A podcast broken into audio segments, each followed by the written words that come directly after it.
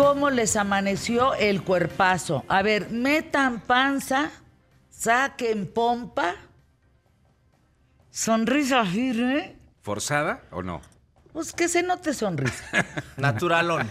Lave diente, ojos bien alertas, mano firme, de buenas.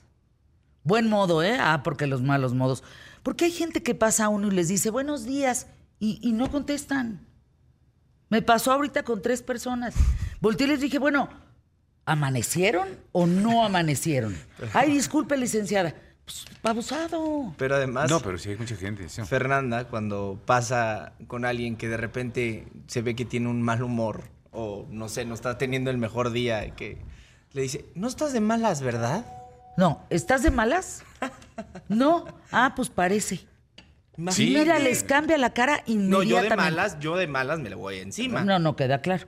Pero fíjense, así, y luego camínale de frente, mira al horizonte y pide un objetivo y ve hacia un lugar en donde tú trabajes arduamente por ti y los tuyos. Y entonces tu día va a ser diferente. Tú ¿o empiezas no? la semana Sí, con claro. qué objetivo. Yo todos los días pido tres deseos. Uno. Que la muerte respete las generaciones, que mis hijos y yo lleguemos con bien, que no estemos a tiempo con el mal. Que no estemos a tiempo con el mal. Fíjense la importancia de esa frase.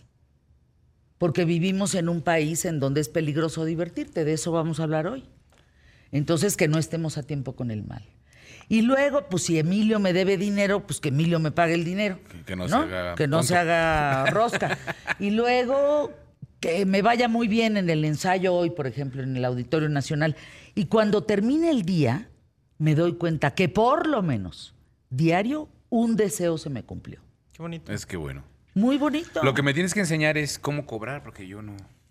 ¿Tú yo- sa- no es- sabes yo, cobrar? no, yo presto dinero y nunca cobro. O sea, no, no me No, es impresionante que en este país a la gente le da más pena cobrar que deber. A mí Imagínense y escuche lo que le estoy diciendo. Sí, sí, eh, Es- tienes razón.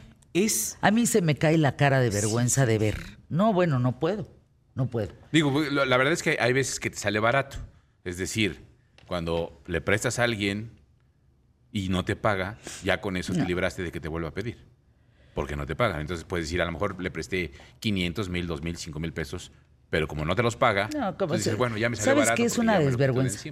Hay un ministro que se llama Jorge Luis Olivares que nos pide un proyecto a un grupo de personas, pero un proyecto choncho y en serio. Y nos debe dinero. qué vergüenza. Y hoy es el día Que que, no no, se ha acercado, es un desvergonzado, Jorge Luis Olivares. No nos paga, no se acerca a decir, oigan, lo siento mucho, este, nada, o sea, no nos paga. Con un grupo de personas que también no tienen vergüenza porque nos llevaron, nos trajeron, todo con un tema de Teotihuacán, pero levanten un plano, pero hagan esto, pero desarrollen esta otra cosa, pero así nos trajeron, pero de veras en chinga varias veces, yendo y viniendo con el equipo de Genio Soy. Agustín, eh, Bobia, Alberto Cruz, yo, bueno, yo al burro por detrás, el arquitecto Garza y la arquitecta Gallardo, trabajando de sol a sol para ellos. Y nada. Es la hora, el último mensaje que le puse, no contestas, qué vergüenza, yo no estoy jugando, me debes dinero. Yo sí sé cobrar. Sí, ¿Qué porque- haces en esas ocasiones? No, pues escribirle hasta que entienda que no estás jugando, que tu trabajo vale ¿Y si crees que entienda? O sea, si Pues crees más que, le vale. que le pase una epifanía, porque bueno, no sé cuántos mensajes ya llevas, pero supongo que ya para el sexto mensaje. Pero así le debe a su secretaria, y así le debe a su gente, y así le debe a todo el mundo. No, a mí, O sea- hablando ahorita de un ministro, de, de, de un- Jorge Luis se- o sea, un- Olivares Novales, págame. Punto. una persona- ¿Y tú, a, a quién te debe? No, no, pues a mí X, no importa, da, da lo de menos, pero, pero sí hay mucha gente así que decías. Yo tenía un amigo carpintero que le trabajaba a muchas tiendas departamentales, o le trabaja a muchas tiendas departamentales, y le trabajó durante mucho tiempo a la administración de Vicente Fox. Y No le le quedaron a ver como 6 millones de pesos. Órale. No, no, no, no. Mira, Jorge Luis, si tú me pagas, entonces voy a decir que eres un hombre de palabra. Pero mientras no tienes vergüenza. Así Qué está. poca importancia tiene la palabra hoy en día, ¿no? Yo creo que la palabra de todos nosotros es una palabra, es lo único de honor que tenemos. Lo único. Lo único de verdadero honor que tenemos es la palabra. Pero no se, no, no, no, se- no tiene valor ya la palabra.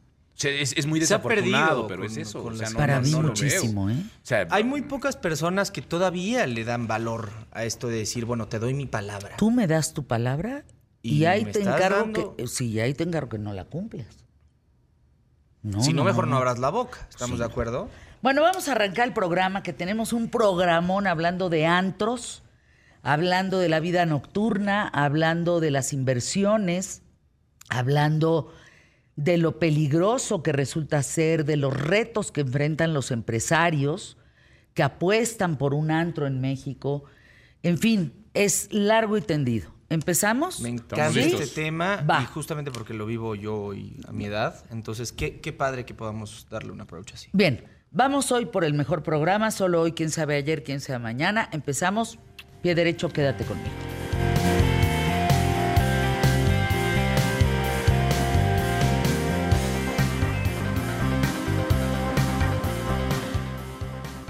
¿Qué tal? ¿Cómo estás? Espero que te encuentres muy bien. Gracias por acompañarme. Te doy la bienvenida. Mi nombre es Fernanda Familiar y hoy en QTF quiero platicarte cuáles son los antros más picudos hoy por hoy en el mundo. A ver, entre en la inmensa oferta de locales nocturnos, parece contradictorio que su éxito reside en los pocos clientes que tienen acceso. A ver, me explico. Cuando se trata de influencers, estrellas de cine o cantantes internacionales, basta con uno o dos nombres para impulsar uno de estos lugares.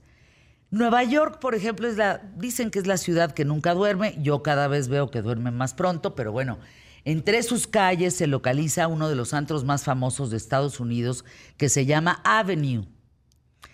Kim Kardashian, David Beckman, Rihanna, Madonna, eh, Vanessa Hudgens, son algunas de las celebridades que suelen asistir en busca de la exclusividad, del lujo y mucha diversión. En Milán, por ejemplo, se encuentran el Armani Privé, considerado como el segundo sitio más exclusivo del mundo, ideal para bailar toda la noche con un así alrededor de una decoración minimalista. Alemania tiene el Adagio.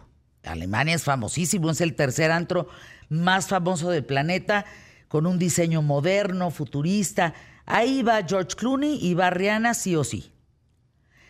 Después están el famoso Cavalli Club en Dubai, el XS de Las Vegas, el Levarón de París, donde entran 150 personas por noche más o menos. Estás hablando que uno de estos locales, por ejemplo, que está, otro que está en el corazón de Nueva York, hasta hoy es una leyenda de la vida nocturna en Estados Unidos, que es el famosísimo Estudio 54. El delirio de los excesos, con sus invitados VIP, los kilos de droga que se consumían cada noche, las escenas de sexo en los palcos. No, no, no, no, bueno, hasta hoy han desfilado verdaderamente casi todas las personalidades o celebridades en el Estudio 54. El dueño Steve Rubel, bueno, pues es una cosa que para qué les platico putrimillonario. Ahora, para los pocos afortunados que podían entrar a ese Estudio 54, pues era de lo más normal encontrarte, ¿por qué no echando trago? A Andy Warhol, a Liza Minnelli, Mick Jagger, a Cher, a Jack Nicholson y entre otros a Michael Jackson. Que por cierto, ¿eh? Michael Jackson y otros tantos, el antro más famoso de México para el mundo es el Baby O. Punto. O sea, la memorabilia que tiene el Baby O para el mundo es excepcional de nuestro país para el mundo. O sea, quien va a Acapulco, quien viene a México, siendo de estos artistas de esta talla como Michael Jackson, van al Baby O. Ahora, el palco famosísimo del Estudio 54 estaba cubierto con goma para poderlo lavar fácilmente, porque ahí todos tronchaban. Se echaban su en el palco el palo. Así, puro sexo, drogas y rock and roll, tríos, orgías, una cosa. Steve Rubel gastaba en una noche alrededor de 100 mil dólares para decorar el antro y repartía cocaína a todos sus invitados. Anécdotas aterradoras. Por ejemplo, un chavo se quedó atorado en un respiradero intentando entrar y descubrieron semanas después por el olor de su cadáver. Bueno, la fiesta de cumpleaños de Elizabeth Taylor en 1978 fue legendaria. Halston, ¿se acuerdan del diseñador? Le regaló un pastel con su imagen tamaño nacional, este, natural, nacional. Hmm. Cuando la Taylor cortó una rebanada de su pecho, una docena de chavos guapi, sí, sí, sísimos, desnudos, con sus bolsitas así de lentejuelas, entraron a repartir pétalos así, gardenias. No, no, no, no, no, una cosa. Sally Lipman, leyenda del estudio 54, queda viuda a los 77 años, descubre este lugar y va todas las noches a bailar y a consumir cocaína hasta perderse, hasta perderse. La fiesta de Halloween era un gasto, solo la de Halloween, de 50 mil dólares por una única noche. La magia, los excesos del estudio 54 terminaron la noche en que el FBI encontró 600 mil dólares en una bolsa de basura, además de metacualona, una pastilla que te pone hasta tu verdadera mandarina, kilos de cocaína, y eso fue en 1980 y ahí se acabó. Se acabó el estudio 54. Hoy vamos a hablar de antros, hoy vamos a hablar de mucho más. Tenemos a Fito Páez con Gonzalo Oliveros, Santiago Bissell de Tres en Tres y mucho más. Y mucho más que compartir. Quédense con nosotros hasta la una de la tarde porque se la van a pasar muy padre. ¿A este dónde van que los quieran más? No, esténse ahí, quédense. Empezamos pie derecho.